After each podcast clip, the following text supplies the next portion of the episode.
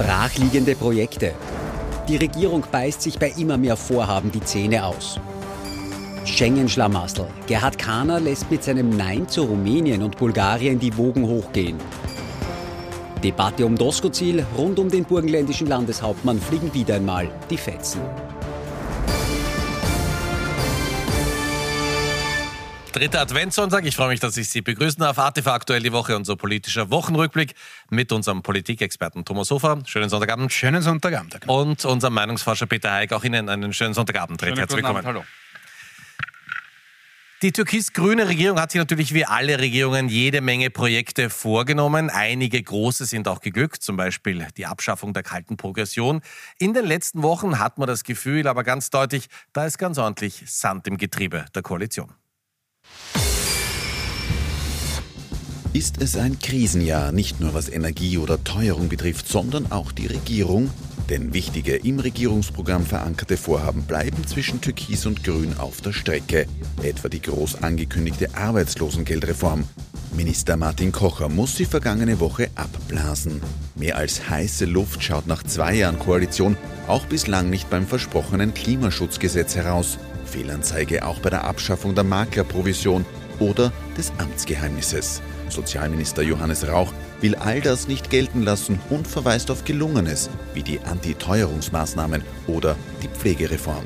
Ich halte das für eine wirkliche Legendenbildung, zu äh, verbreiten, diese Regierung ist nicht in der Lage zu arbeiten. Wir beweisen wöchentlich das Gegenteil. Wöchentlich. Doch wöchentlich wird auch das Gegenteil vom Gegenteil bewiesen. Letzte Woche platzt eben die Reform der Arbeitslosenversicherung. Diese Woche scheint das jüngste Scheitern der Regierung, nämlich bei der Glücksspielreform, zu beweisen, rien ne va plus, nichts geht mehr bei Türkis-Grün. Nichts geht mehr also momentan bei Türkis-Grün. Ich möchte heute mit Ihnen beginnen, Heik. Sie haben die Sonntagsfrage für uns, gemeinsam mit Profil. Haben wir das abgefragt oder Sie besser? Wie schaut es denn aus in den Zahlen? Geht der Tiefflug der ÖVP weiter oder stabilisiert sich das mittlerweile? Ähm, naja, es hat sich eigentlich stabilisiert auf einem gewissen Niveau, aber ähm, die ÖVP weisen wir derzeit bei 20 Prozent aus. Wir werden das gleich im Insert sehen, ähm, im Verlauf auch. Ähm, und was Sie auf dieser Karte ähm, so nicht ganz sehen können, ist nämlich der Sommer 2016. Da war die ÖVP nämlich sogar unter 20 Prozent. Und das ist eben seit dem Sommer 2016 äh, der, der, schlechteste Wert. Ähm, und was man auch sieht, ist im, im, im, allerletzten Teil dieser ganz starke Anstieg der Freiheitlichen Partei, die jetzt zur, zur Sozialdemokratie aufgeschlossen hat. Beide weisen wir bei 26 Prozent aus. Ähm, jetzt kann man sagen, möglicherweise ist der eine oder der andere vor. Und Sie wissen, aufgrund der Schwankungsbreite können wir das nicht exakt sagen. Aber das Interessante ist, dass seit dem Jänner, Februar 2022, da lag die ähm, Freiheitliche Partei noch bei 18 Prozent und die Sozialdemokratie lag schon bei 25.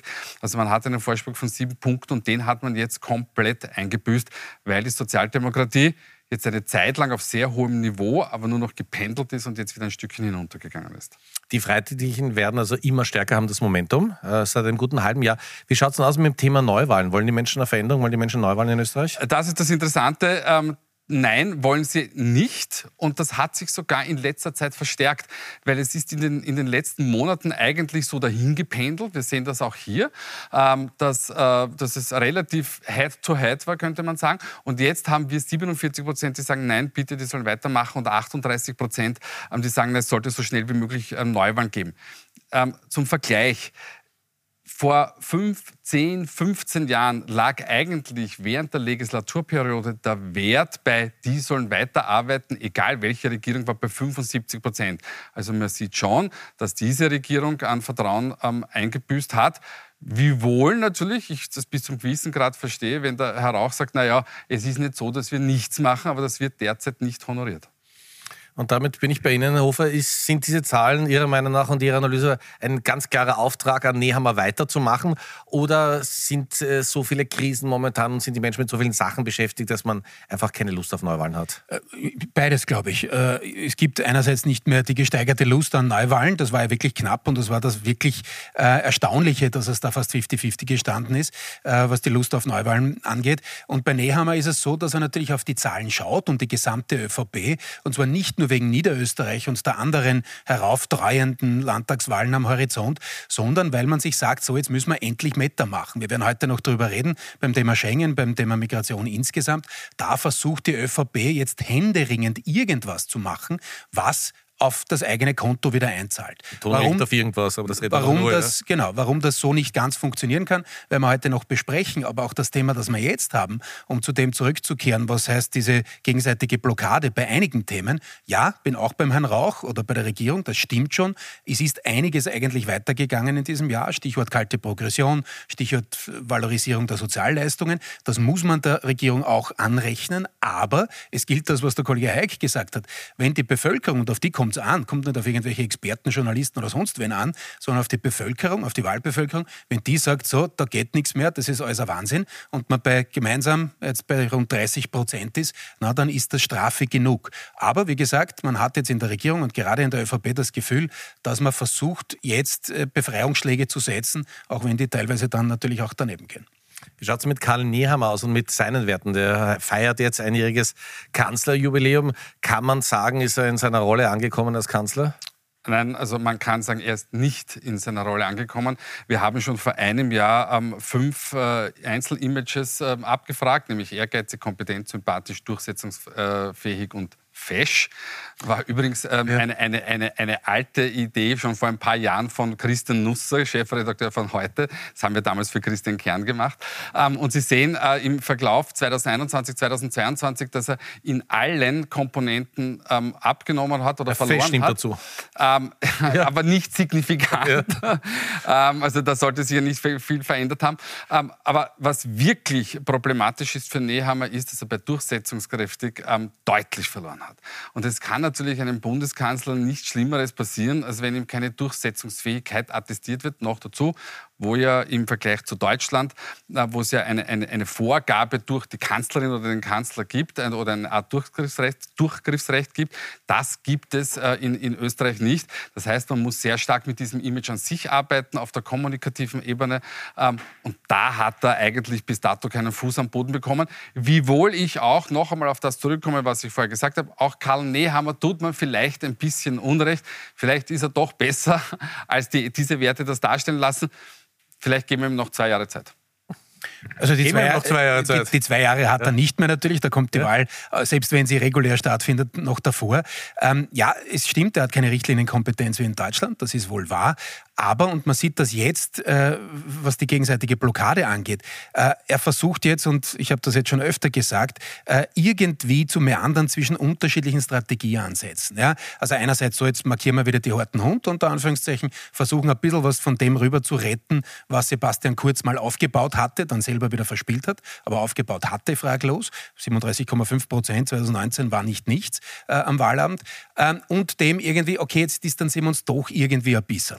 Das das ist eine Nicht-Fisch-, Nicht-Fleisch-Strategie und deswegen verhaftet das auch nicht. Das, was wir jetzt sehen bei den Themen, äh, die im Beitrag angeklungen sind, ist natürlich schon in gewisser Weise etwas, wo die ÖVP, auch die Grünen beim Thema Klima natürlich, aber versuchen, äh, aber Pflöcke einzuschlagen und zu sagen, so, und das lassen wir uns jetzt nicht mehr gefallen. Stichwort Durchsetzungsfähigkeit. Das ist natürlich vor allem ein Signal an innen, an die eigenen noch Wählerinnen und Wähler, die man hat, sind deutlich weniger geworden, aber einige hat man ja doch noch, äh, um zu sagen, so, wir lassen uns da jetzt quasi nicht am Nasenre äh, am, am, am, Ring, äh, da an der Nase äh, durch den Ring führen. Ähm, das, das machen wir nicht mehr.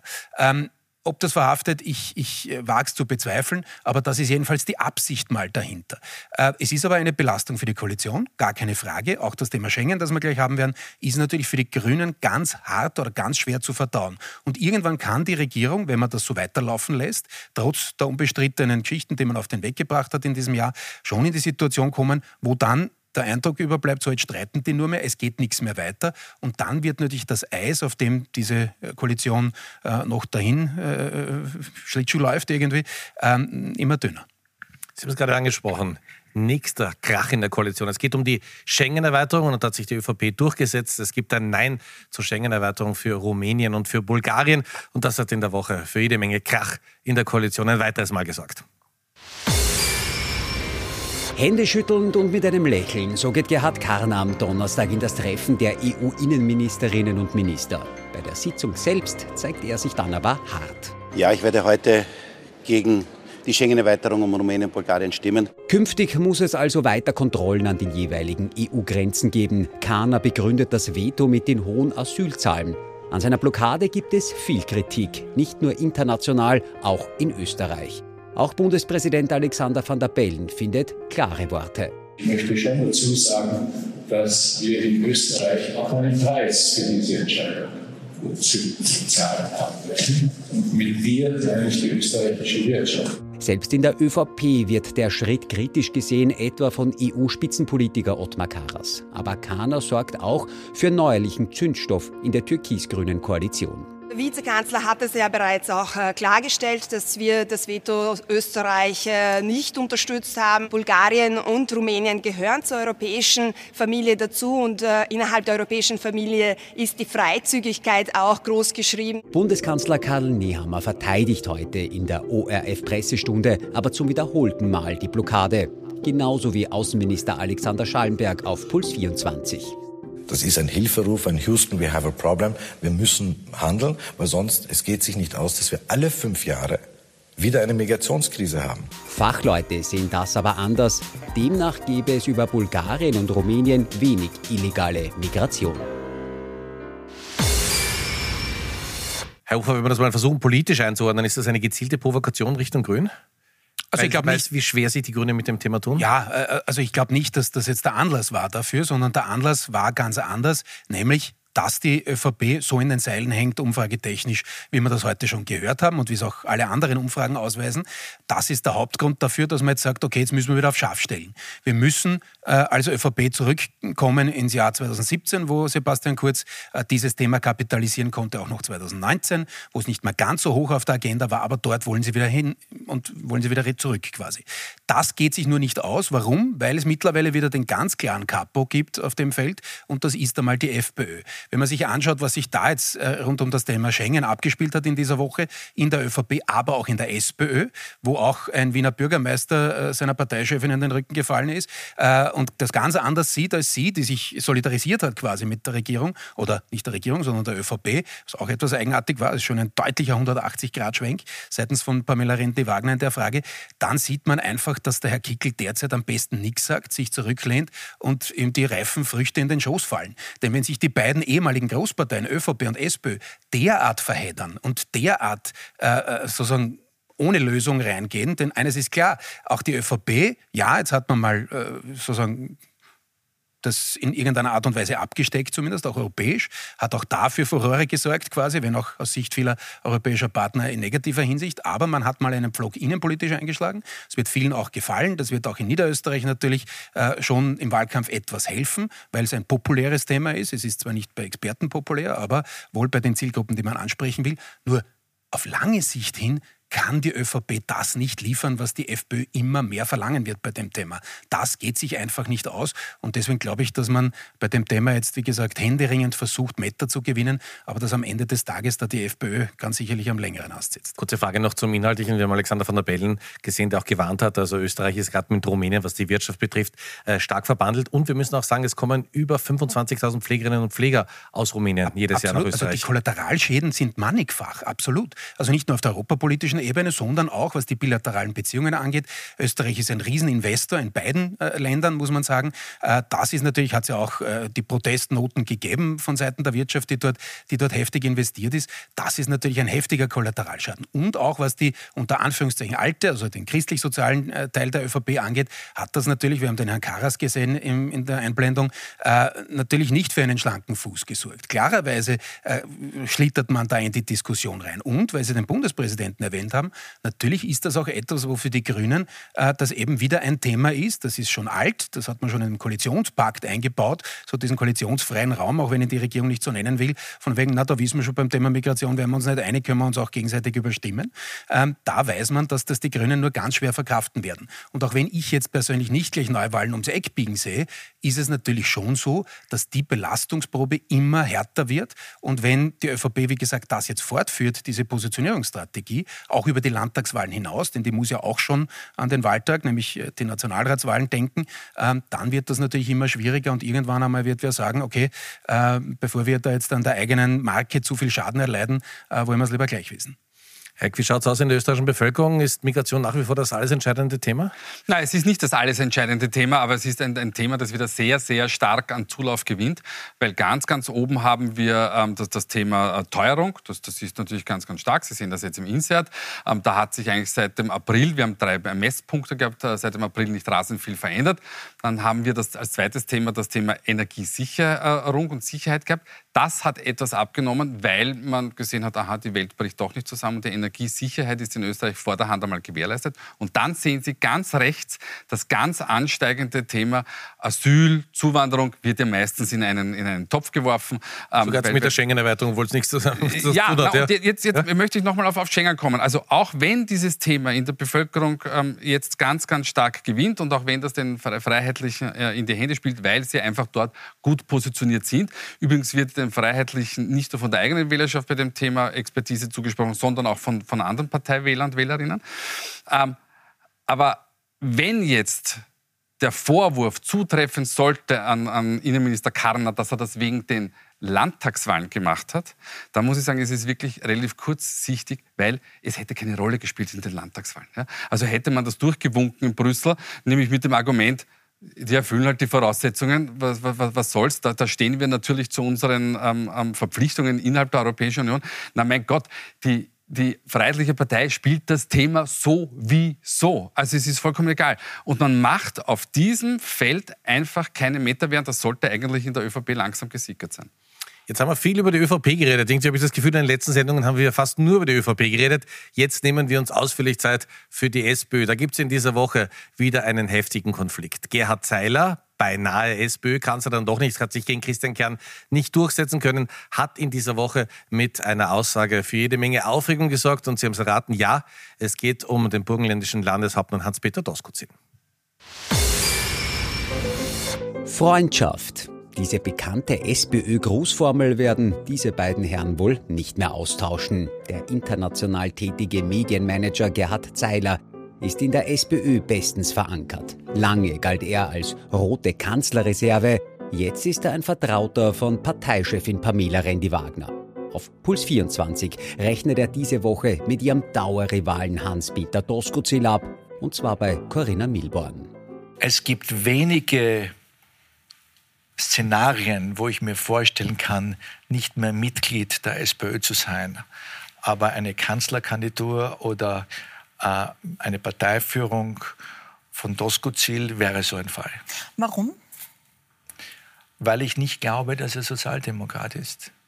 Weil ich glaube, dass von seinen Ansichten ähm, sich hinbewegt, die eigentlich in der FPÖ ähm, zu Hause sind. Aus dem Burgenland, wo Doskozil ja Landeshauptmann ist, kommt umgehend die Retourkutsche. Da zeigt, wie weit der Herr Zeiler mit seinen Freunden in Wien oder wo auch immer in die Zigarrenclubs weg ist von der Sozialdemokratie, weil das sind nur inhaltsleere Plattitüden. Randy Wagner selbst äußert sich krankheitsbedingt vorerst nicht zu diesem Konflikt. Das übernehmen andere, wie der EU-Abgeordnete Andreas Schieder.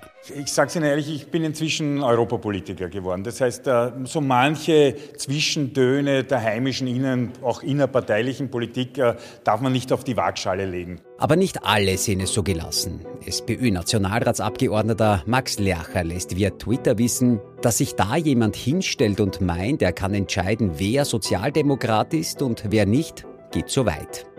Freundschaft, dieser Gruß wird in der SPÖ also derzeit wieder einmal kleingeschrieben.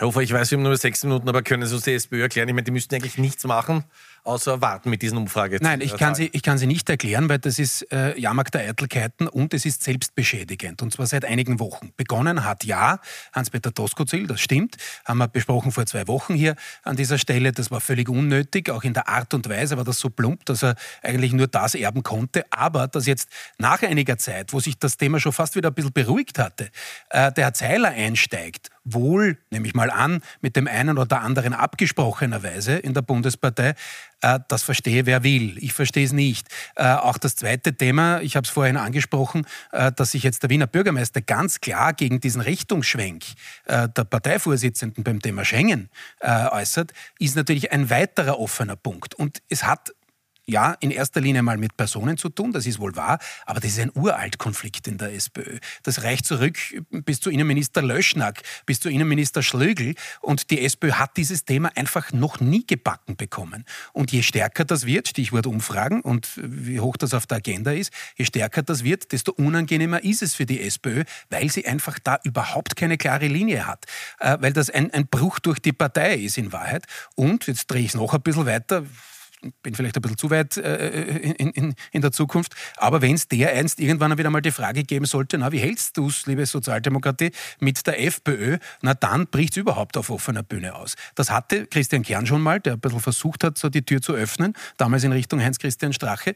Ähm, da ist dann der Herr Kurz schneller durchgegangen, klarerweise, aber es war so ein zarter Versuch, sich von dieser sogenannten Vranitzky-Doktrin zu lösen, das ist etwas, was eine echte Zerreißprobe für die Partei wäre. Nur, dass man es jetzt macht, in Oppositionszeiten, und sich nur selber schadet und indirekt, ich habe es eh schon vorhin erwähnt, äh, der FPÖ damit eine Hilfestellung bietet, das ist strategisch jedenfalls äh, daneben.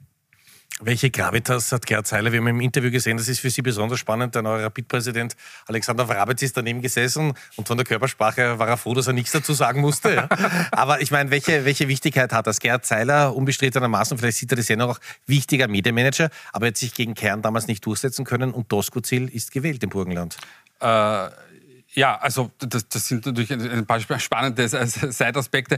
Ähm, aber grundsätzlich, ähm, wir haben Gerhard Zeiler schon vor, vor, einiger Zeit einmal abgetestet, auch als möglicher Spitzenkandidat. Ähm, das ist aber jetzt gar nicht so alt wie damals die Auseinandersetzung, also die Auseinandersetzung, aber die, die Kandidatur Kern versus Zeiler. Und er erreicht eigentlich kaum mehr breite Wählergruppen. Also er erreicht ältere Wählergruppen, gut, die sind in der Sozialdemokratie nicht unwichtig, aber eigentlich hat er natürlich nicht mehr den Nimbus, den er früher hatte. Er ist sehr, sehr lange weg, auch aus Österreich. Ähm, äh, er, er, er, erreicht natürlich junge Zielgruppen gar nicht mehr und dementsprechend wird er, insbesondere was den Wählermarkt betrifft, wird seine Aussage ähm, eigentlich wahrscheinlich wenig Belang finden. Ähm, es war, bin ganz beim Kollegen Hofer, für die Sozialdemokratie natürlich unnötig, dass er das jetzt nochmal aufgekocht hat, ähm, aus, aus welchem Grund auch immer. Ähm, und ich bin ganz beim Kollegen Hofer, ähm, das Thema Migration ist halt das Thema, das, das man klären muss.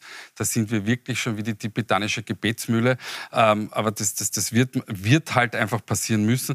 Das ist, jetzt komme ich doch nochmal zurück auf Doskozil, einer der Gründe, warum Doskozil in den Umfragen besser liegt, weil er bei diesem Thema eine klare Position hat, die aber in der in der Partei derzeit keine Mehrheit äh, gefunden hat, bis dato zum Beispiel. Dann beruft man sich immer auf das äh, 2017er, 18er Papier. Man muss es klären. Man muss es intern klären und dann hat man erst wieder die Möglichkeit, Tritt zu fassen. Und das, was diese Woche bei der SPÖ passiert ist, ja, ich kann man nur unter traurig stehen lassen. Ganz kurze Nachfrage, aber diese Zwischenrufe wird es von Zeiler stärken, die nicht Doskozil, weil wir jetzt wieder über Doskozil reden und sagen, der ist der Einzige, der klar positioniert ist. Na, ich, ich, er, er, ist in den Umfragen, und Sie wissen, ich bin hier befangen, ähm, ich, ich, kann jetzt nur über, über die, die, die, Umfragen reden, er ist in den Umfragen schlicht und ergreifend gut positioniert. Ob das von Zeiler ihm was bringt oder nicht, ich kann es nicht beurteilen. Machen wir es einfacher. Kommen wir zum Top und Flop in dieser Woche. Wir haben Thomas Hofer und Peter Eick, die beiden Herren, getrennt voneinander gefragt, wer in dieser Woche besonders positiv aufgefallen ist und wer es durchaus hätte besser machen können. Bitte schön, schauen wir uns das an. Ja, ich beginne ja. wie immer. Äh, das ist nicht der Herr Zeiler, sondern der Herr Zeilinger. Äh, und zwar für seinen Nobelpreis. Chapeau äh, hat Österreich auch gebraucht. Äh, und ich glaube, das ist wichtig, auch einmal ein bisschen über Wissenschaft zu reden. Äh, machen wir selten natürlich an dieser Stelle, aber äh, deswegen großes Kompliment klarerweise für ihn und seine Leistung. Flop der Woche, über das konnten wir auch nicht reden, den neuen Korruptionsskandal auf EU-Ebene, EU-Parlamentsebene. schlimm genug. Das wird das Vertrauen in das demokratiepolitische System generell auch in Europa wieder gescheit runtertragen. Äh, also Wahnsinn, wenn die Vorwürfe zustimmen, auch hier äh, zutreffen. Natürlich gilt auch hier die Unschuldsvermutung, aber äh, schlimm genug, dass es auch noch federführende Mandatarinnen und Mandatare da im EU-Parlament betrifft. Hey, ganz luxuriös. Minute, bitte. Na, ja. Um Gottes Willen, was mache ich damit? 30 ähm, Sekunden also, verwenden. Ne? Flop, Flop der Woche, ähm, und zwar ähm, Türkis man müsste schon fast wieder sagen schwarz, also die ÖVP und die SPÖ, und zwar beide mit einem Thema, nämlich mit dem Thema Schengen. Also wie man das so vernudeln kann, ist, ist, ist wirklich unglaublich. Wir haben schon angesprochen, ähm, die, die, die, SPÖ, die intern keine klare Linie gefunden hat, wo jetzt eigentlich der Wiener Bürgermeister, der eigentlich ja, ähm, äh, die Parteichefin immer wieder unterstützt hat, ihr jetzt einen Rücken fällt, das muss man, das ist schwer zu erklären. Ähm, und die ÖVP selbst mit Kana, der, der hier und, und, und Nehammer, der die Leute wirklich ver, ähm, verärgert hat in, in Brüssel. Marokko, weil wirklich sporthistorisch wichtig und der Aufstieg ins, ins, ins Semifinale. Gratulation. Meine Herren, herzlichen Dank. Ich darf mich bei Ihnen fürs Zuschauen bedanken. Wir freuen uns, wenn Sie in den Podcast unserer Sendung reinhören. Und wir freuen uns ganz besonders, wenn wir uns, wenn wir uns am nächsten Sonntag wiedersehen. Pünktlich um 22.20 Uhr. Kommen Sie gut durch die Woche. Schönen Abend noch. Auf Wiedersehen.